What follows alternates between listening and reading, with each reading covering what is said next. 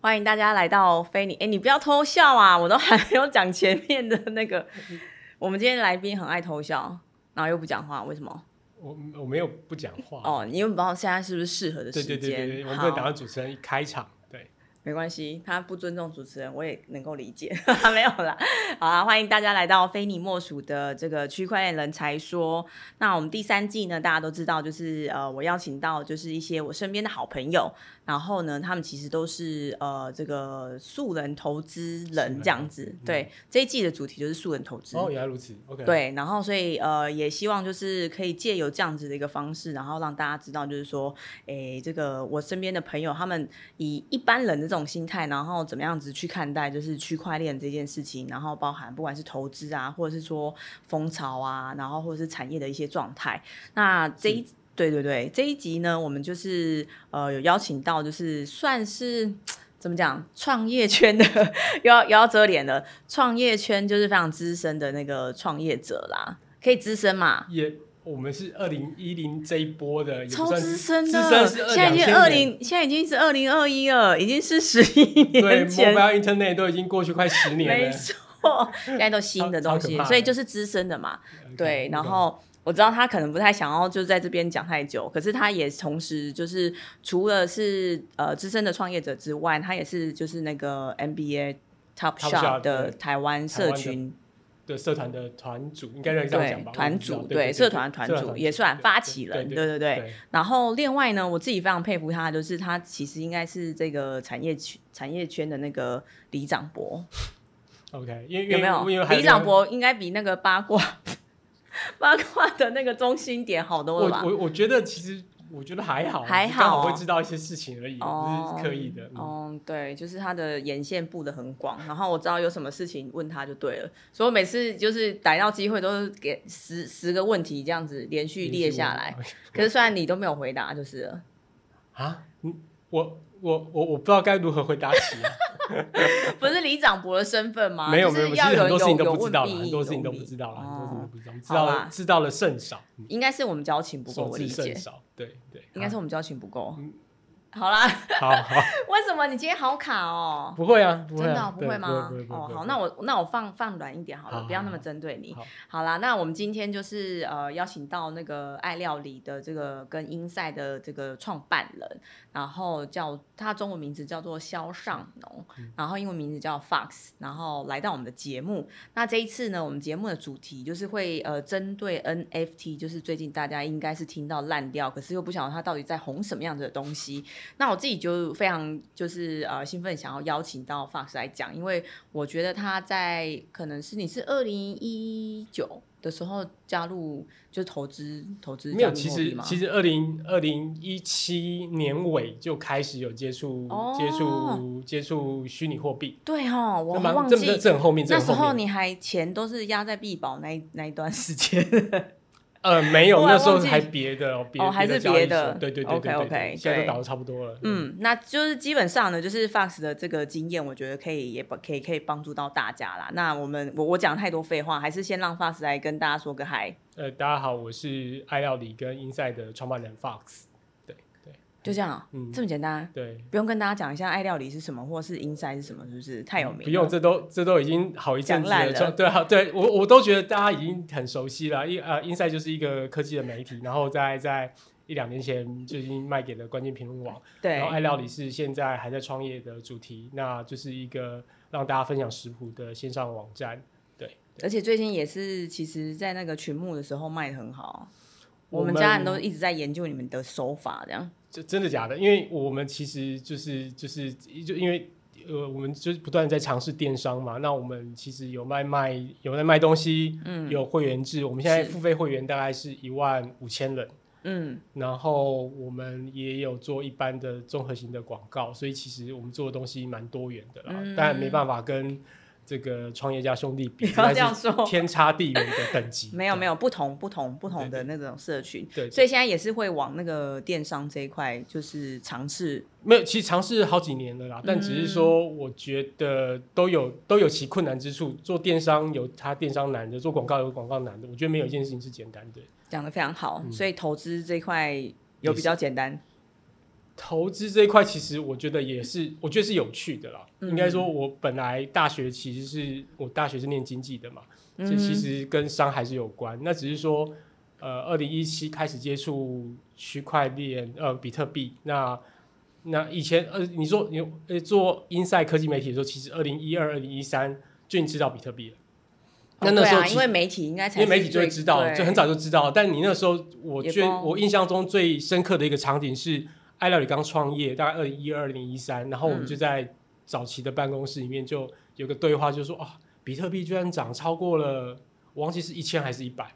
然后就说：“哎，这什么鬼东西？为什么可以讲这么多？”然后我们今天啊，然后就这段对话就无疾而终了。我知道。然后就无疾而终。那所以其实你那时候就想说：“啊，创业创什么爱料？那时候 all in 比特币，现在就已经是不呃，就是所有人都有同样的财富自由，所有人都有同样的疑问，就是说，嗯呃，呃就是同样做一件事情，我们为什么会在那个时间点选择这样子做事，而不是这样做事？那你整个结果会天差地远。”就是说，你你你当当当你看到一个新的东西的时候，为什么你是选择我有聊一下就结束了？但是你没有看到它更好的可能性。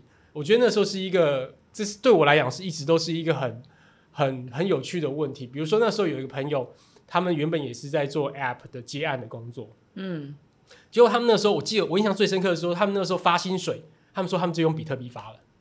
这么帅，在二零一二、零一三，对，是台湾的台湾的公司发给台湾的员工，然后用比特币，对，是为了逃税吧？我我觉得跟税务没有关系，就是只是纯粹那时候非常看好当然了，当然，对对对，其实那个时候算是，如果说早期这种科技使用者的话，其实都是想要理解，就是说真的非常深，对他到底为什么可以就是用这样子钱包，然后网络转一转就可以，对不对？我相信其实是因为这样，所以我我我那时候就觉得，哎，这这件事情真是对于很多来讲都是个分非常好的分歧点。那我一直到了，我们是现在是分到。下面的那一点没有分叉点啊，就是 对啊，因为我们就没有选到那个财富自由那一条路，也也也没有。我觉得呃，二零一三当然是一个点，然后二零一七是一个是另外一个点，都是都都是所谓的比特币暴涨的时候。是啊，那二零一三、二零一七，那再来就是现在二零二零、二零二一、二零二零、二零二一、二零二零下半年下半年，然后年底这一波嘛，所以实际上我已经听过。二零一七那一波，我认识的几个人，就因为比特币暴涨，所以他身家就忽然间超过自己的创业公司的估值，就是有这样子的例子，而且都是其实说实话，可能都是身边认识的人。那而且最妙的是，他们都是莫名其妙。对对对对，他就觉得说好吧，那就买买吧，然后就是试试看啊什么的，也没想那么多，而且也不是 all in 哦，就是也只是说身边有一点闲钱，对不对？然后什么就买了，然后大家就忽然间就是现在都。好开心这样，但我认识有一个人是 all in 的，我不能讲是谁，但我讲我我我，但但他就 不是我不是我，绝对不是我，呃，就他他非常的没有对外讲这件事情，但我说我也不能讲是谁，但是他就是他就跟亲朋好友贷款，在二零一七年的时候 上半年，二零一七年上半年跟他亲朋好友一共借了五百万台币 all in，到年底就一亿多，他刚好也卖掉了，然后但是最但是最有趣的是最有趣的是。这一波二零二零的时候，超过比特币超过一万八、一万九的时候，我说：“哎，你有没有买？”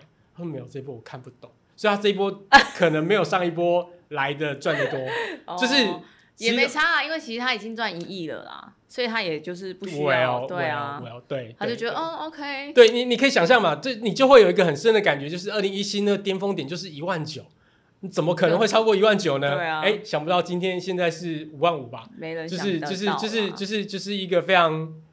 又是一个分叉点，就是又是个分叉点，对。好，没关系。那我觉得就是其实比特币的币价到底有多夸张的这个数字，其实有在关注区块链的听众一定都知道。对。那所以我们今天回来再聊一下，就是说，呃，这个其实最近那个 Fox 比较关注的这个领域啦，就是可不可以先跟我们观众分享一下，就是说 NFT 是什么东西，然后对讲一个科普的定义啊。呃，NFT 大家去查英文定义，呃，是英文意思是 non-fungible token，那就是非同质性代币。那意思就是说，嗯，比如说你好像拿到，这宝博士很常讲的，就是说，如果拿你拿到一千块的钞票，嗯，每一张理论上都代表了一千块，对。但实际上看起来都一样，但实际上它又不一样，因为它身上上面有每一个不同的编号，嗯，所以每一张钞票其实又是不一样的。那其实 NFT 有点像是那样类似的概念，就是一样的东西，但是不太一样。没错，所以其实跟比特币啊，或是说跟其实以太币比较起来的话，其实大家可以呃去思考，就是说比特币跟以太币它都没有编号，对，它都是一样的，一样的。然后可是，在 NFT 上面的话，它就有特别的编号。它就有它的独特性在。对，所以那个独特性就是代表，就是说我们呃，其实呃，可能后续也会跟大家提到刚刚提到那个 N N B A Top Chart 的这件事情，就是他每卖一个这样子的 N F T 出去，然后它就代表一个独一无二的，就是只有你才拿得到这样的一个东西。限量。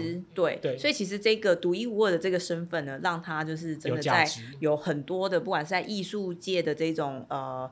呃，产品上面啊，或者是我们刚才说的这种球员啊、IP 啊等等的这种事情上面，他就就是有了不同于比特币跟以太币的这种价值跟地位啊。对，所以呃，就最近其实为什么 N 呃 NFT 最近会这么红？不除了刚刚讲 NBA，呃，先讲 NBA Top Shot 好，了，因为它是近期里面交易量最大的一个 NFT 的项目的计划。其实到现在也都是哦，到现在都是啊去年到现在就是一发，然后到现在都是。以以前讲 NFT，可能大家想到会是 Crypto Kitty，就是加呃加密猫。那可是那是二零一七年的项目。那第一名就是 NBA Top Shot，那它所处在于的链公链是叫做 Flow，那也是这一个 Flow 这一个链，它上面就会承载很多类似 NFT 的项目。那顺便提一下，Flow 是一个公链嘛，那它最大的第二大的投资人是台湾的 AppWorks。这这必须讲，因为还还现在估值非常。我觉得他的那个投资人的应该的意思应该是说，他们当初有发行那个 token，对对对，然后这个这个链会发行 token，然后其实呃现在有蛮多的这种就是算是 VC 跟创投，其实都会去购买这种加密货币的这种 token，然后在这个它释放出的这个 token。的氛氛氛围来讲的话，就是呃，A C C C 是第一名嘛，然后 a w o r h 是第二名。对，所以呃，这个是 a w o r h 极度看好的一个链啊，就 Flow 链。那 NBA Top Shot 就是建筑在这一个链上面的一个一个一个卡牌项目。对。那它基本上其实它比较卡牌，它叫它每一个卡牌都叫一个 Moment。那上面呢，就是这个 Moment 就是记载某一个 NBA。球员的某一段影片，他比如说他可能是助攻，可能是三分球，可能是灌篮等等的动作，那这可能是几秒钟的动画这样子。那这一个就是一个 moment。那你等于像以前在收集球球员卡一样，他就是收集这一张这一个 video 这一个影片。嗯。那所以呃，比如说他可能还分成限量版跟非限量版，那当然限量版会更贵。大概从普通到最高的传奇，那它发行的数量也都不一样，所以当然可想而知，数量越少的、越珍贵的、越有名的，比如说 Stephen Curry 或者是 LeBron James 这一类一级的球星的卡片就会非常的贵。所以我不太懂你的意思是说，他发的那个数量，就是如果说是以 LeBron James 的话，他是就是可能会有不同的这种角度的影 moment，然后发不同的 NFT 这样子。对对对，他有可能今天是。灌篮的，然后它是在 Legendary，然后它的版本可能只有一百一百个 Moment，它只卖出一百个，所以这一个可能就会非常非常的贵。可是它那个一百个 Moment 都不一样，对不对？都一样，都一样，都一样。这一百个是一样的。哦，对，这个他只是说就是这个就卖给一百个持有人，对对对对对对对对对。那通常。通常你说那个比较多的数字会是比一百多到哇，那个一般而言可以到一万到三万都有啊。哦，也就是说，它这个 moment 它会让大家就是可能有一万多个人去持有这样子的最普通的版本可能是这样，所以你你可以看到，比如说我们可能都会讲有一些是杂鱼，就是比较普通的 NBA 球员，他可能一个一张怎么这样大小眼？反正这美国人反正听不懂嘛，反正听不到，反正没差。那每个 moment 可能最便宜。可能没有一块啊，可能就十块钱美金一一个 moment。对，因为一呃之前就有人都一在在在二三呃一二月之前，大家很多人就会想说啊，这没什么价值，就挂一块两块美金，嗯，一下就被扫光了。因为后来就热门起来了，你你就全部炒，整个水准就拉起来了啦。嗯，那从热潮的时候，我记得最多每天的交易人次大概是两万多人吧。那现在大概现在是已经是四月底五月，然后。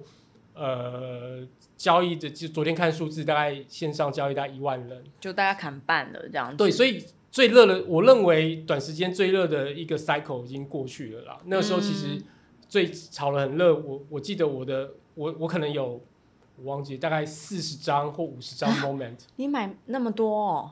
对啊，对。这是纯投资用的吧？就好玩啊！你就想说，有些是低价买的，有些是就是各式各样这样买到的。然后，然后是那你假设啦，就是比如说它可能价值一万块美金，可是我记得最高看过一万块。我我其实有，其实坦白讲，NFT 我大概有半个月到一个月没有去很认真看的，所以我就觉得我落伍非常的多。就是你这样币圈，这是币圈一天是很正常的，你就就觉得说资讯恐慌这样落伍非常多。但是我记得我上一次看的时候，比如说最高。总值可能是我乱讲，这是乱讲，也是可能是一万块美金。那可是我上一次看可能只剩下八千块美金，所以他可能打个八折七折了。现在看不知道。对对对，我我们其实刚刚回回归回回回归到，就是说现在的那个 Fox 有跟大家提到，就是说他的那个参与每天交易的那个人次可能从两万变成一万。那我们今天我下午看的那个二十四小时的交易量，其实是已经来到两百多万美金了。一天你讲的是 NBA Top Shot 还是 NBA Top Shot？OK OK，对对对，其实还是很高啦，因为你看第一天还是有六千万。左右的交易，就是说，其实它还是 NFT 里面就是交易量最大的，对。可其实热潮，其实，在就是加密货币圈，其实也是这样，就是它来得快，其实真的去的也非常快。可是我们再回来聊一聊，就是说，刚刚其实大家一定也会觉得很神奇，就是到底为什么 NFT 会结合了就是那个 NBA 的这种 moment，然后就可以卖出这么高的价格？那除了就是我们刚才有跟大家讲的，说以 token 这个特质来说，它其实就是一个 non fungible。token 嘛，就是就是没有办法，它就独一无二，没有办法分割的这样子的。那你自己觉得，就是说为什么会就是之前做了那么多不同的？因为其实之前 NFT 也已经推有一段时间了啦。然后为什么会在这一次的时候，然后你觉得大爆发？你觉得它背后的因素是？我我我觉得这是一个长久的累积造成的。那当然，NBA Top Shot 这一个，我觉得第一个最重要还是他有 IP，嗯，他去谈了 NBA 球员卡。那球员卡其实。已经是一个拥有长久历史，可能在对于美国人之类的，其实是一个很再也正常不过的东西了。可是我觉得，其实他如果自己要做的话也没差。可是他应该这一次的那个他要做是谁？他哦，我是说那个 Flow，就是 The Dapper 呃 Dapper Lab，对他们如果要做这个东西的话，其实不需要透过 NBA 的那个认证嘛。我觉得其实他们一定要通过认，一定要通过认证。哦，真的吗？你一定要拿授权，你才可以去发。球员的卡片啊，要不然你一定会被告啊。哦，我以为就是我是放在网络上面的没有没有，他们就最终重点就是他们去谈了 NBA 这个 IP，嗯，那然后是有得到官方的一些认证，所以这次是很重要，一起合作，对对对对对，我觉得这是最重要，所以才会造成这一波热潮。那很明显的是，呃，可能上个礼拜还上个礼拜，呃，另外一个公链叫 Wax。他也才推出了 NLB，就是职业大联盟的卡片的收藏。那他现在已经刚刚在讲排行榜里面，他应该是第三名，交易量大的的的的的的的 NFT 的的收藏品的。嗯，那 那其实这一样的逻辑，他他其实他看起来比较养春，他就是很像是把传统的球员卡片哦，就是一个 JPG 这样。对对对，一张 JPG 就看起来不是很精致，但是。看起来还是很多人去尝试，就是它交易量好像也是几千人在上面交易，所以它量还是很大。所以一样，我觉得这脉络是类似，就是你有一个强大的 IP，那你就自然而然有办法去驱动相对应的人去买这些呃 NFT 的的的类似球员卡的东西。嗯，那那那那这是第一名跟第三名嘛？那这另外一个还必须要提到的是第二名。第二名是一个叫 Crypto Punk 东西，那个东西，呃，这个这个 NFT 其实是，呃，我忘记它有几，它应该有上万个 NFT，呃，上万个头像，它就是一个头像，然后是呃这种八位元的那种像素的的的的头像，嗯，那它交易量是第二名，嗯，呃，但是呢，它的交易人次其实通常都很少，大概可能不到。几十个人吧，可能二三十个，所以你可以知道这每一个的价价值都非常的高，可能都是数数十万、数百万美金，呃，数十万、数十万美金在交易的。就是你买一个你看不懂为什么这个东西就是一个八位八位元像素风格的头像，然后需要这么多钱，但它每一个都是独一无二的，就是可能今天是一个戴帽子、戴一个立体眼镜、戴一个胡子，然后抽个雪、抽个雪茄或者抽个烟斗的不同的头像。那这个这个项目其实出来非常久，应该也是二零一七、二零一八就已经出现的的的项目，但是到最近它变成里面收藏 NFT 里面的一个指标。就是比如说，你今天可能在 Twitter 上，你忽然间看到有一个人把头像换成我刚刚讲这样像素的头像，代表他就买了买了这个，然后代表某种他是拥有者身份象征，所以说 Crypto Punk 已经变成一个身份象呃身份地位象征，就代表我加入了这个社群的一个一个一个表征。对，所以这个也是非常耐人寻味的，就是你你你很难想象一个。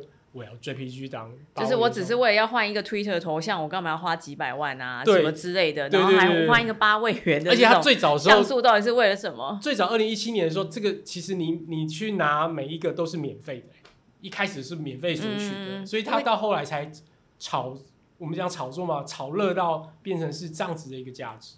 对，我觉得就是其实刚刚回过头来，就是再聊一下，就是我们刚才说的那个粉丝经济跟那个 IP，应该就会是说，其实像 NBA 这件事情，他是把这个东西绑在那个球员身上，对，然后他把他就是很厉害的，不管是灌篮啊、什么妙传啊，这个 moment，然后就把它变成是一个就是独一无二的这个影片，对，然后你买的时候，你就可以就是像刚才说的嘛，就球员卡嘛，就是可以收藏它。对，那我觉得自己觉得就是当刚开始大家在看这个的时候，就是觉得说好。如果我是粉丝的话，我真的很喜欢那个球员，那我就去买来收藏，我觉得没有问题。因为一张假设说，像你刚才说的起始价九九块美金，一包大概九块钱美金，有三张 moment。然后我我我还可以就是自己独享有它。虽然说大家一定会觉得说啊，这个东西就是其实大家都看得到。对，之前有人批评就是 有人评论就说啊，我我要看 Stephen Curry 的某个 video，我我就去 YouTube 我就有啦，我干嘛去做这件事情？但是这个就好像说，嗯，你有蒙娜丽莎的微笑的复制品在家里，跟你有真的拥有蒙娜丽莎的那一幅画，其实还是有差距的。对对对对。所以，我我自己觉得就是说，其实，在刚开始大家其实，在做这个球员卡的时候，是可能是给提供给粉丝的。可是没想到，就是说可能物以稀为贵，然后粉丝之间就会竞争，然后又再加上就是这个币圈很疯狂这些投资人，我觉得开始那个钱啊就越滚越大，越滚越大，然后滚到现在大家都觉得说，哇，很多那种什么 NFT 的艺术创作家就觉得说，哎，我的画作从来没有卖过卖过这么贵的。然后例如说像你刚才说的那个 Crypto Punk，他也莫名其妙的，可能我我们自己觉得莫名其妙，可能人家背后有一些原因，可是就是他也到了一个就是我们没有办法理解。的程度、价格，对不对？那我我我觉得粉丝经济这件事情其实蛮好玩的，就是说，其实球员卡这种事情也不是只有就是现在才有嘛，以前就有了。对。然后小孩子也超爱那种宝可梦的那种什么那种小小小张的卡，我虽然不知道他们在收集卡片，对对啊。然后，所以我自己在想说，就是其实粉丝经济的这件事情，他拿到那个区块链上面，它的其实变化很不一样，就是因为有 NFT 的这个。这个呃，就是独特性的对的东西出来，我觉得我自己看到就是说，它可能在 Hashmask 上面，它可能会有就是说可以拥有这样子的一个呃权利，可以去命名啊这个画或者是什么的。那 Fox 自己觉得呢？我他他其实 Hashmask 其实有一个是命名权嘛，就像跟你讲到的，然后我可以为这张肖像画原本是无名的，然后加上他他必须要 burn 掉你手上的 token，才能够命名，才能够命名。那命名它可能会可以命名成 Jack Dorsey，就是 Twitter 的创办人，或者是不能命名成。Finny Young 可能没有那么的有价值，大家可能不愿意说。哎，他可能不是有价值的问题啊，我可能就是我想要这幅画就叫 Young，不行哦。你可以，但是通常大部分的人可能想要把这幅画用高价卖掉，所以你必须命名一个更有。有有对，就是让大家普重的价值，大家会觉得说哇，看到这幅画，然后再加上这个名字，我就觉得想买这样。对，必须它原本的用意是这样子啊，让你比如说他可能我就或有人就命名那一幅画叫叫这个叫蒙娜丽莎的微笑，那可能也许有人会因为这样子买单也说不定。那当时间的，我觉得他发发发表这个 idea 这个规则，我觉得是这样没有错。嗯嗯嗯。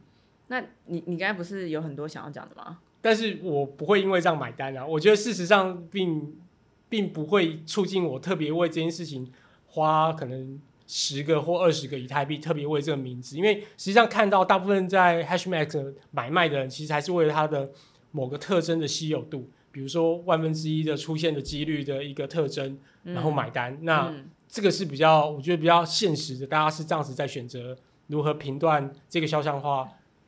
为什么有价值？嗯，对。可是我觉得我跟 Fox 的呃观点不太一样，就是我觉得其实，在以区块链的这种发展、产业发展来看的话，我觉得 NFT 其实在粉丝经济这件事情上面，除了就是说你宣示了你的这个呃呃独特权跟拥有权之外，其实它还多了一种，就是说可能可以跟就是。互动粉丝互动这件事情，也就是说，在粉丝经济下面，也许像 NBA Top Shot，它可能就可以呃拥拥有另外一个什么跟球员喝咖啡的一个 token，这个 NFT，然后所以你在呃你你买了一个这样的一个 token，然后它过了一段时间，然后。大家也会觉得说啊，那我就是今天也很想要跟就是什么老帮 dress，然后喝咖啡，所以他就会也也会购买，就有点像巴菲特的晚餐这样子的感觉吧。那我自己觉得说，其实这件事情当然需不需要用 NFT 来做，也许不需要。可是我觉得 NFT 其实可以为了就是粉丝经济建立一些不同的这种，像刚刚说的这种帮画命名的，因为其实我我我要命名我就要 burn 掉，然后我要跟他喝咖啡我就要 burn 掉，然后也许这一件事情。我如果不笨掉的话，我还可以就是呃，在二手市场上面再买卖，我觉得也是有可能。有一个有一个东西是，比如说有一个叫有一个交去中心化交易所叫 Uniswap，我知道，相信有很多人都知道。那它有发行它的一个袜子，就是实体可以穿的袜子，叫 Unisock。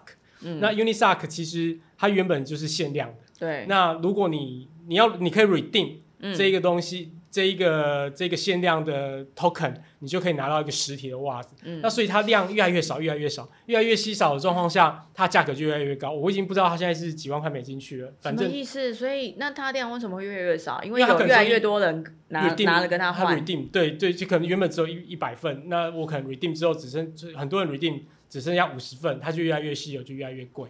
那这是一个可能跟实体。互动的一个方式，对啊，我觉得这个其实 NFT 有非常多的想象啦。那其实我们刚刚有提到，就是说像以这个球员卡这种方式，其实是跟 IP 结合的比较近，然后大家可以就是把球员的不管是他很 special 的这个 moment，然后或者是他独一无二的这个影片，然后绑在一起，所以它的价值可能因为这样子，球迷就会想要转卖，然后买卖这样子，然后就越来越高。或是有另外一种方式，就是说可能可以运用这样子的一个呃。不管是代币啊，或者是拥有权，然后来创造一种可能，呃，因为以前就是单向的嘛，例如说可能 NBA 的球的的这个协会可能对球迷做一些什么事情，可能另外一种方式，可能我也可以帮。这个球赛可能做一个什么样的事情，例如说我可以当个评审啊，或者什么的，我觉得也有可能这样的机会，所以我只是想说提出来，可能跟大家聊聊，然后大家也可以去思考一下这件事情。嗯，那我们回来再讲一下，就是 N F N F T 这件事情，刚才有跟大家讲了一下这个定义嘛，然后我我也想要问问看 Fox，就是说，因为呃，我们刚才讲的这个呃，就是 N B A Top Shot，其实它就只是一个很单纯，就是我就去买卖买。这个拥有这个 moment 的的这个代币嘛，那所以其实他好像就是只是有一点也是去买比特币的那种感觉，对不对？他就是只是买一个币，只是这个币背后到底代表什么样子的东西不太一样，这样罢了。呃，可以这样说，因为对我来讲，它就像是一个一个交呃球员卡，那它就是二，它有一个自己的二手交易市场。你除了自己买卡包、开卡包之外，那它有一个拍卖场，那所有人都可以为你想要你你手上的这一张卡片做定价。那同一张卡片，可能它从不然讲，从十块钱美金，甚至到一千一万美金都有可能定价。但啊，你是说我如果用买了这个之后，我还可以自己定价？你最好，你去拍卖场嘛，你去启蒙拍卖。我我我觉得我这张卡片值值一千块美金，一万块美金，那你就是就定价，对自己定定价。所以那个那个是这一个。我觉得很正常不过的交易的行为啊，只要你这如果你说要跟比特币拿来比，对了，我可以把比特币挂在十万块美金卖也是可以的。如果有傻子想买的话，对对，如果有愿意买的话，但但 反正最终会有一个供需的平衡的价格，那其实那就是一个买卖方的市场。对，那所以其实我刚才想要讲的只是说，NFT 其实它就是一个 token，然后一个这样子一个币，然后大家如果要买卖的话，其实就是一个供需的市场，就是你要卖，然后你买的这种。然后刚刚有提到，就是说其实 NFT 也有一种，就是另外一种，就是除了 NFT 自己本身之外，它还有一种指数型的，指数就好像说你买 ETF，ETF 里面可能包含了台积电，嗯，或者是中华电信，或者是呃中钢等等的。那一样的有一个有一些 index，它会包含了，比如说有一个 index 专门去 index 刚刚讲 Crypto Punk 或者是 Hash Mask 的指数，叫叫 NFTX。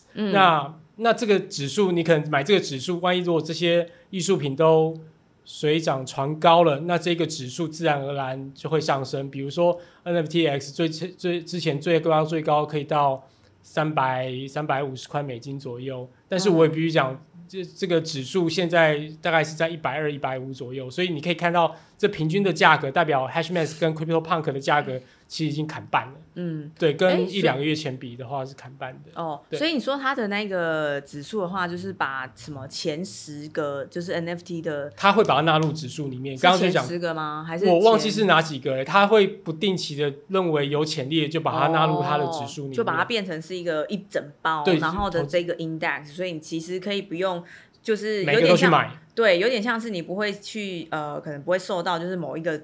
的剧烈涨跌，然后你就可能受到损失。可是它是一个比较稳定、一个比较平均的一个指数型的一个 NFT 啦。对，也是算是某种投资呃衍生性金融商品的的做法。另外有一个我们没有提到是，比如说 Beeple 就是一个一个数位创作者，那他在过去的几千个日子、五千个日子里面，都每天会固定创作一幅数位创作，放在 Twitter 上，放在 Instagram 上面。对，那。他前阵子在佳士得上面拍卖，就是卖了十几亿、十几亿台币的一幅画。他就是把这五千五千个图档拼成一块大拼布，然后就卖了十几亿美金。那他的 index 叫应该叫 B twenty，那就是有用他的用他的几幅画几十几幅画做出来的指数。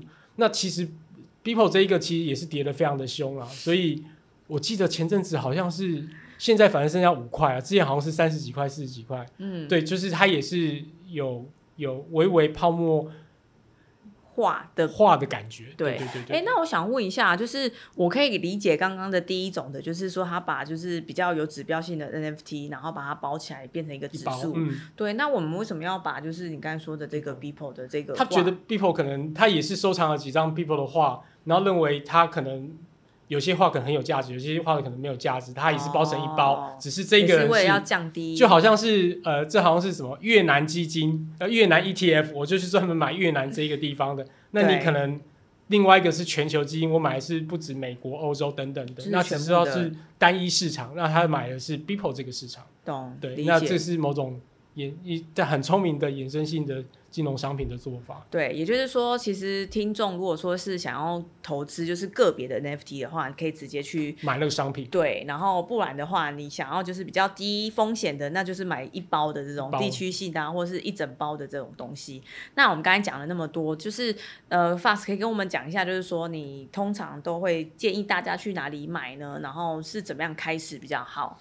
呃，基本上其实因为像刚刚 Finny 一开始讲的，因为大部分的 NFT 处在的链公链有三个，第一个第一个最大的其实是刚 N NBA Top Shot 是在 Flow 上面，对。那呃，刚刚讲这个 MLB 跟一些其他的，比如说街头快打、街头快打旋风，它其实是放在 Wax 这个链上面。嗯。那剩下还有说，比如说迷恋猫啊，或是很多单一，比如说 People 的画作，他们放的地方是以太。以太其实是里面最知名的，那所以呃，如果你要在以太坊上面，比如说以太坊上面，其实刚刚讲 Crypto Punk 跟 Hashmask 也都是以太坊的，对。所以如果你要买的话，现在有很多的拍卖场，对，就好像说有些是虾皮，有些像是超级商城，有些像是这个这个这个露天拍卖，就是有 B to B，然后 B to C to C 等等之类的不同种的不同种类拍卖场。那其中一个最大叫做 Open Sea。那其实你在上面你可以买到 Crypto Punk，也可以买到这个 Hashmask 等等的这些作品。你可以在上面逛，你会看到琳琅满目，非常非常多。现在因为热潮刚起来没多久，所以各式各样的创作者都蜂拥上去。那我觉得其实呃，那以太以太坊最大的就是你必须要要要拥有钱包。其实这拥有钱包，其实大家研究一下，就是以太坊如何拥有一个钱包。那就是 MetaMask，最简单的应该就是一个就是算是网络的一个插件啦。对对，就是你直接用用用那个那个叫什么呃网网页的网页的插件，网页的插件，你你可以在 Chrome 里面就可以把这插件给打开，那它就是以太以太链上面的一个钱包，叫 MetaMask，M E T A M A S K，你可以很容易找到这个资讯。那你到了这些拍卖场，比如说我刚刚讲 OpenSea。就是 O P E N S E A，对这个拍卖场，他就会跟你讲说，你要连接钱包，你要选什么钱包。那一般而言，我们都会连接刚刚讲 MetaMask 这一个钱包。那他就会去，如果你要买，你一般而言，它如果是以太坊的话，通常它的交易本位都是用以太币在交易，所以你必须去交易所。或者是去这些呃去中心化交易所去弄到先买到以太币，以太币，然后再用以太币去买这些 NFT 的画作。所以这其实我必须坦白讲，这中间蛮有门槛的啦，因为你要理解是所有的。我不能直接就是跟 OpenSea 讲说，哎，我现金在这边，然后我汇给你，然后直接买，不能这样吗？有些有些有些拍卖场，有些交易所其实是有的啦，就是直接刷卡的。所以 OpenSea 不行，OpenSea 不行，OpenSea 不行。嗯，那台湾有一个叫 Lutus，我有问过他们说，他们现在他们未来想要支援信用卡了，但我猜测会有困难，因为说实在话，信用卡他们他们交易还是希望是实体的商品为主。嗯，那像如果虚拟货币或者是 MT 这么像这么新的东西，尤其台湾可能大家这些金融业者可能比较保守。就不会让你接用信用卡刷。这个我稍微可以讲一下，就是如果要找台湾的银行接或者是信用卡，绝对是不可能的。可是其实就是现在加密货币的这种，就是。以刚刚大家在讲，就是说想要去呃买比特币啊，或者是其他这些东西，已经算是蛮 active 的。对。所以其实有很多这种第三方金流的这种服务商，他其实他自己的量够大，他是可以跟就是这种交易所，然后他也可以，sorry，就是可以跟银行或信用卡借接，然后他可以提供这样子的一个 extra 的服务，然后让这些小小店家串。可以串。嗯。对对对对对，因为其实他们那边量很大，然后小小店家可以跟他们串，他们就可以越过就是。直接跟银行谈的这种 trouble 这样子，对，所以其实刚刚有讲到，就是说，呃，如果一般的人，如果你就是要先去了解你的 NFT 是在哪一个链上的，然后呢，你再去就是买到这个那个链的相对应的那个呃币，然后才能够才才能够买到那个 NFT，所以其实。蛮多阶段呢，对，实际上它蛮需要研究精神的啦。但我觉得，就是说，大家可能从虚拟货币一步一步去接触，比如说，你可能想办法先知道我怎么获得一个钱包，我怎么买到我的第一颗的以太币，然后再开始进阶来买 NFT。我觉得这是一个循序渐进的过程，但是我觉得这是必要的，因为。接触新东西本来就是一个不容易的事情，嗯，而且有很多东西你真的是要试了才知道啊，所以我觉得就是呃，这也是跟大家分享。如果说你刚才听到这些，那你就先努力的先开一个钱包，然后先去 MetaMask。然后先买一颗以太币之后，然后再来试试看 N NFT 的这种购买啦。对，那接下来我就是呃，我们 NFT 这一块聊了蛮多的。我接下来我就回到就是 Fox 本人身上，就是因为刚刚有讲到说，你其实是在一七年的那个岔路，你有走到这个呃，有开始接触，对，有开始接触了嘛？那你自己就是平常在就是可能在投资的这种呃商品中，你是是是比较偏哪哪几种？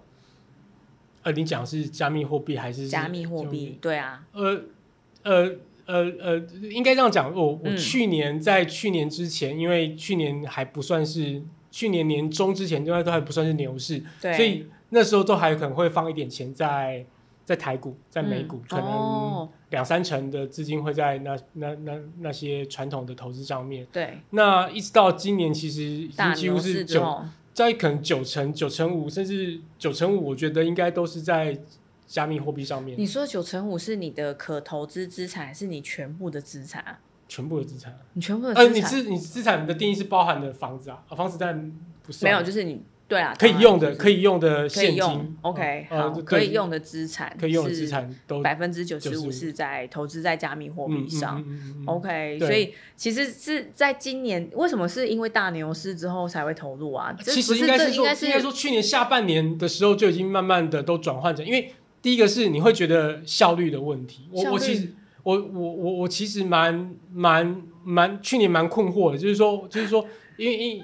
一般而言，我们在讲投资，对，那我们都会看多美股，比如说你今天除非是拿特买到特斯斯拉拉，你今天会因为特斯拉买了，呃，获得了三倍到五倍或甚至七倍的报酬，但是你很少会 all in 特斯拉。对我，觉得大部分其实都还是会平均的分配，对啊可能科技股啊什么什么之类的。还是要避避风险对对，对你可能还是会买可能某些 ETF，所以因为你的平均报酬可能会是在，坦白讲，我不知道美股的平均报酬应该是多少因为理论上在长期来讲应该是十趴到十五趴是一个合理的报每年的年化的报酬率，对。但但你可以知道说，比如说我乱讲，今年第一季一到三月，我知道一般加密货币的投资人可能报酬率都是在三到五倍以上。我觉得，哦我觉得，所以那个倍数的感觉是太不在同一 label 的，因为我那天有稍微看一下股癌的讨论群，对，那他们在讨论美股，那他们就说啊，今第一今年第一季大家的投资报酬率怎么样？我看到甚至有人是负的，嗯有人是个位数嗯嗯，那十位数呃十呃呃十位数也有人，但是我觉得比例上偏少。但是你随便去问一个币圈的人，就是第一季的效投资效益怎么样？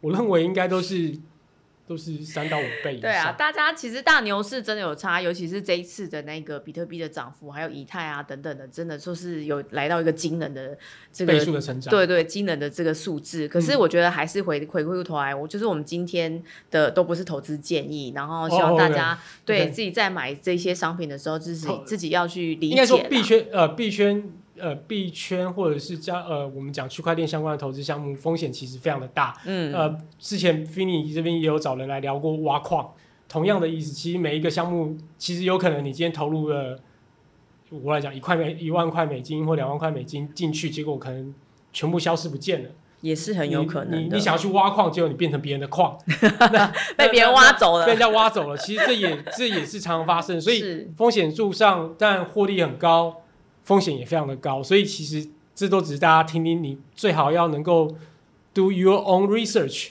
就是你要做好你自己的研究再去投资，那你也也避免就是拿出你 all in 的，虽然我们听过很多 all in 的故事，就是把自己所有身家都压上去的故事，但是我觉得你还是对于你要投资的东西，就像我我我买加密货币，可是我买的的加密货币可能他们的属性又有不一样，比如说你嗯。可能买的是比特，比特是最大的，对，那它的风险，坦白讲是比特已经像是其他的，相对其他的币来讲，风险已经算是比较低的，因为还有各式各样没错，因为它是最大的嘛，数它算是千种币数位黄金嘛，对不对这对？所谓价值储存的工具。对对但是但是还有各式各样的币，它可能一天的涨幅就是一倍、两倍、三倍，但是它也有可能一天就跌了一倍、两倍、三倍，没错，所以这个是百分之百相对应的。对，风这风险就真的是很大。所以那回过头来就是说，那你现在如果说是百分之九十五接近，就是你的资产都投在加密货币，嗯那可以跟我们分享一下你自己就是投资的一些呃。币吗？不是不是，我们不要讲项目，我是说就是你你比较 prefer，因为我们今天讲的投资的这个主题是 NFT 嘛，那你现在就就是以你现在目前为止来看的话，你自己在百分之九十五的你的分配是怎么分配？例如说，可能有些是直接买，对我当然理解，因为其实它现在就是在下降波波段了。可能哇，NFT 有没有占到百分之五啊？可能没有。没关系，那如果再往上升的话，就是还会有哪一些是占的占比是怎么样子分布的？我就九十趴都是币啊。哪一种？就是你直接是现货买卖的这一种吗？呃，我有现货，也有也有也有所谓的期货，但是嗯，但是大部分都是现货，现货对，所以大部分还是以现货为主，就是去可能挂单啊、买卖啊，或是甚至有些是量化交易。持有它的币啦，现货它持有它的现货的币，但不会那你是那种短期进出的人吗？还是你是长期拥拥有者？哇，这个又是另外好定短期的定义是什么？不确定啊，就是你自己觉得，有一些人他可能会觉得我 hold 一年就就算长，我可能是对对，所以所以呃，看你自己啊。我我我觉得我应该是算 hold 蛮呃 hold 相对久的啦。比如说你可能买了一个币，我可能就已经 hold 了两三年了。懂，对，所以但是有时候你会手痒，所以你可能会小金额的去做交易。对所以但大部分的比例上都还是会是比较稳现定性的先 hold 对这样子，没问题。所以这一次比特币来到五万五也是没有出就对了。我中间有出进进出出，就小量的啦，但是大部分都是 hold 着的。嗯哼，好，那所以我们刚才了解到，就是说，其实 Fox 在自己的投资上面也是比较喜欢，就是以这个持有的这种态度为主嘛。那你自己过去其实就是有玩过哪一些，就是呃，可能加密货币的一些商品，然后可以跟大家分享。说名称啊。可以讲名称，可以讲名称啊，或者是种类啊、方法啊，其实都可以。然后也跟我们分享一下，就是你自己就是可能在这上面吃过的鳖啊，然后我跳过的坑啊，跟大家分享一下。我我觉得呃，第一个是我从二零一七年到二零一九年，大部分都在搬砖啊。以前交易所之间的价差比较大，对，你比较能够在 A 交易所买，B 交易所卖，那你可以套利，就是获得里面的价差。那这个是一个做法，但是到了二零一九年，不论到二零一九年、二零二零年之后，就已经没有存在这样子的搬砖套利的空间了。所以后来其实就变成说，嗯，就是买买一些你觉得可靠的币，然后就是 hold 着，就到现在了。对，这是一种，这是一种做法。嗯，那你说踩过坑，其实币圈我觉得非常多的诈骗。超级，不管是 NFT 或者是一般的项目的诈骗，或者是交易所诈骗，因为尤其以前以前其实很有趣，是你可能会看，你为了要搬砖套利，你可能会注注册非常多大大小小交易所，然后想要去搬砖，结果就好像你想要去搬砖，结果人家是要你的你的你的砖，就是你等于去进你把钱汇进去了，结果那交易所就跑路了，或实际上那交易所是假的，就我其实现在是这这其实还是蛮常见，就是有些人会跑去。小型的交易所，然后跟你讲说你的价差有多大，然后你可以买卖，可以搬砖怎么样？就最后其实呢，交易所其实是要骗你的钱，然后还跟你讲说你必须要花更多的钱进去缴税，你才可以把钱领出来。还真的有人这样受骗，所以就会把就丢更多钱，丢更多钱进去，但实际上就是没有一个是拿得回来的。那其实，Oh my God，是自己自自己的亲身经验吗？有我我有我有我有两次类似的经验，就是比如说你为了贪。搬砖嘛？你觉得可以？是可以。你看到他的 order book 就价价差价差非常大，然后所以你就想说要进。基本上你都会小额尝试啦，基本上也不会大了。那小额尝试就被呃，你看就被骗，就摸鼻子就算了。那还有一种是，比如说你可能在因为币圈很喜欢用 Telegram，还有比如说用 Discord，那都会有很多的陌生人来敲你。对。那可能有有些有，比如说我记得印象很深刻是 Discord 有人敲我说他的他的币被困在了某个交易所。那他现在没有钱，需要要你帮忙汇多少钱进去？那钱出来之后，你会多少钱的以太币？哎，这个这个超烂！但是我那时候真的，因为他要的钱可能只有什么零点一颗或零点三颗以太币，你就觉得说哦，好吧，试试看，那就不见了，你就是被他骗。然后他会跟你讲说啊，没有了，你刚刚做错什么之类，他会尝试再骗你一次。他就觉得说。你都已经，你都已经，你第一次都上钩了，所以再勾你几次无妨无妨。但你第二次你就会觉醒说啊，干，这真的是有问题。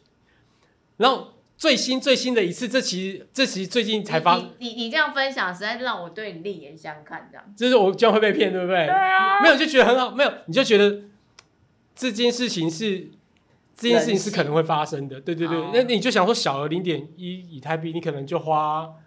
可能是几百块、几千块。那时候几百块，现在很贵了。现在很贵了，现在很贵。那当然时间点不一样，那价值不一样。对。然后最近有一次是这样子，就是 Telegram，嗯，有人去盗用了，我不知道你知不知道这件事情。嗯。Telegram 有人去盗用了林之晨的账号，哦，然后去敲了一个我们的共同朋友，嗯，然后那个人叫余文畅，然后他就说，那那他就假装我是林之晨，他就说，哎，我跟你讲，我有一个好的门路，现在。以太币一颗，假设啊两千块，我可以用一千块卖你，你要不要？那那你你现在先汇给我一千块，我就给你一颗以太币。对。然后然后那个人，呃，然后然后余文畅就问我说：“Fox，这是有可能的吗？”我说：“这是骗人的。”然后 基于你这个对对对对，但是我可以，就可以跟他讲但是最有趣的最有趣的是，他我就说，但是你可以先汇那一千块给他，他就会了，然后对方也真的给他一颗以太币。然后呢？哦，我懂。然后对他第一次有有勾到，然后然后叫他说：“那你要再汇一块钱，呃呃，再汇多了钱的时候，他就不会了。”对。然后那个人就气的怎么样，你知道吗？他去 hack 掉了余文余文畅的 Telegram。哎，最厉害是 hack 的掉 Telegram 账号，哎。其实 Telegram 账号很好 hack。对对，然后然后就那个，因为他只要名称改一改就好啦。我我不知道他怎么办到，因为理论上要有电话号码等等的。没有没有，其实因为你的电话号码你是没有办法那个的。我们以前在经营那个社群的时候，常常那个名字会被人家换来换去，而且他换那个名字是没有没有呃没有没有限制的。没有，是到用户哎，到用户的账号哎，不是不是群主的账号。不是不是，我是说用户也是，他应该连电话，因为其实他他只会显示名称。嗯嗯。对，所以他如果打零之成的话。没有，他是连林志成没有，是林志成的账号被 hack。然后我今天余维昌，我今天在讲话，我是当场那那怎么 verify 这个是林志成的账号？因为手机是他的，手机号码上，而且他隔天整个账号就被删掉了。哦，Jamie 就没办法用那账号。然后所以不是只是名称换掉，不是名称的问题，是整个账号都被 hack。然后这件事情大家没有人再提起来，因为因为有点觉得有有点可怕。是，没关系啊。可是那个人赚到赚到了赚到了零点五颗零点五颗以太，好开心哦！这样子也蛮好的。对对对，就是你有诈骗，你可以帮助别人。对，听到听到了你的那个说好先进，然后没想到他真的会了这样。他没有，我们预期他就会会了，他就真他就先打给你大鱼呀。我我忘记，我想起来是顺序应该这样子。我说他那个诈骗的人就先丢给他零点五颗以太币，然后但是余伟昌没有汇钱给他，所以我们就把那零点五颗给扣下来。哦，所以不是第二连会都没有会哦，不是那个。然后他说：“你现在要把钱一颗比特币，对对对，一颗以太的版本。”对对对对，那反正我们最后结论就是，反正你就是要骗我，我只是没有被你骗而已。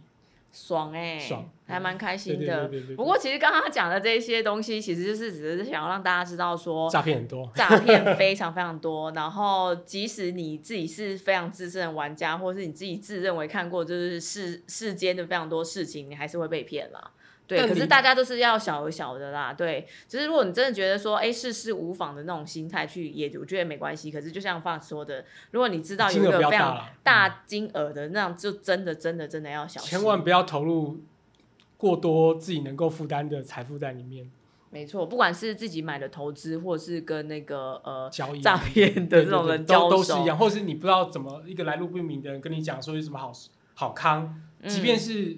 你可能认识的人讲的好看，你可能都要再三确认过。对，好，那我们节目来到尾声，我想要问问看，Fox，就是说，其实因为你自己身为，就是说，你可能原本是在就是新创，我们刚才说的嘛，这个，然后踏入到就是说，可能在加密货币的这种投资，因为你自己平常有投资台股啊、美股啊，你现在怎么样子？对，因为你已经完全变成币圈人，就是投资的，对。那你现在怎么回去？就是你怎么去想说，就是怎么建议大家，就是如果说要进入这个币圈投资的人，你会给他一些什么样的建议呢？或是，我我我觉得，呃，我觉得，呃，你可能对于币圈可能会觉得鄙视，也可能会觉得很陌生。但是我觉得第一步都是先去开个交易所的账号，不管是嗯台湾的，或者是最大的可能是币安，可能是 FTX。那你开个账号去走过流程，然后去汇汇一点点的钱去买。像我太太，她最近也是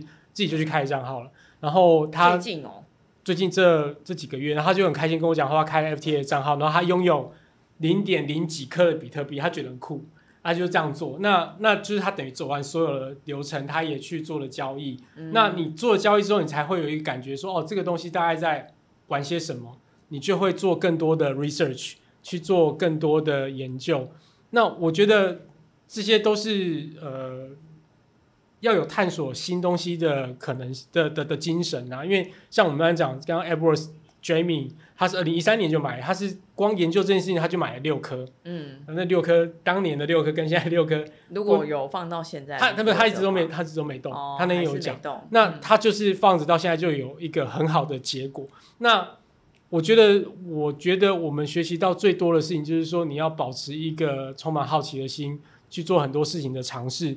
你才不会 miss 掉很多事情，因为我们我们的人生已经够多了成见了，那我们不需要更多的成见。嗯，应该这么说，就是其实有很多东西，像我们刚才说的嘛，就是连就是 NBA 球员卡这件事情，如果说你拿常理来看待它的话，你也没有想到说他会如此的红。对，然后有这么这么这么这个机会，你就觉得啊，这不就是一个数位数位球员卡吗，一个 JPG 档，一个一个 ABI 档，对，一个图片，一个影片这样子，到底有什么好红，有什么好买的？可是我觉得就是刚刚说的，就是抛下这个成见，然后呃，用区块链的这种新的思维去理解它，我觉得你可能会发现不同的那种投资价值。然后对，那我刚才比较好。好奇的就是为什么会鄙视啊？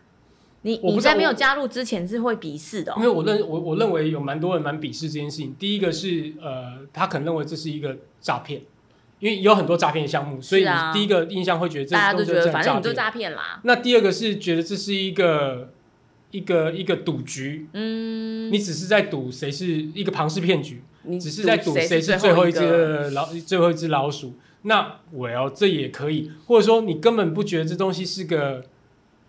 是个有价值的东西，就是说我买股票，我可以相信，我要这间公司，这家公司至少有产出，至少是有是有对人类社会有帮助的。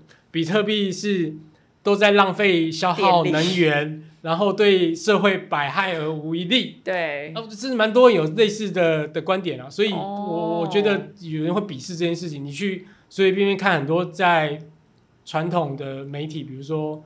呃呃呃，比如 TBS 的粉丝团下面，或者是传统媒体他们的粉丝团下面留言，只要讲到比特币，就是我常常都看是负面的。那那这个也是就是一个鄙视链嘛。那那这个也很正常。没关系，他们对我们有成见，就不要让他们赚到钱，就这样。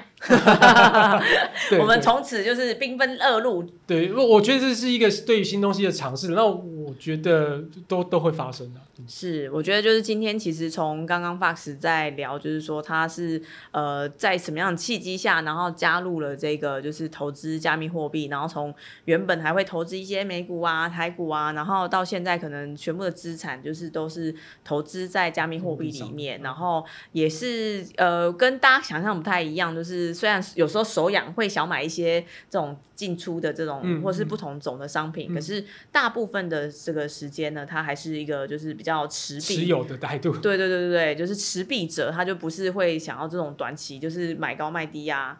买低卖高，有啦有啦，但是不是比例非常高了？对，就是手痒的那一个阶段，对对对，那个部分嘛。所以其实我觉得，就是今天采访了 Fox，然后呃，以及包含我们刚才聊的一些 NBA 的这个 Top Shot，然后还有就是我们说的一些粉丝经济，希望都能够让大家对于就是呃加密货币或是区块链这个技术有不一样的想象。然后还有最重要一件事情，就是 NFT 的热潮其实已经开始慢慢下降。我觉得大家在把它视为一个就是投资商品的时候，可能也要再多做一点功课，然后多理解一下现在市场的状况。嗯，对。然后呃，今天的这一些这个内容呢，都不是投资建议，所以就是像 Fox 说的一样，就是 do your homework。对。嗯。然后希望大家就是可以呃，在这个市场上面也找到呃属于你自己的那个黄金球员卡。那今天就非常谢谢 Fast 过来，谢谢。谢谢你。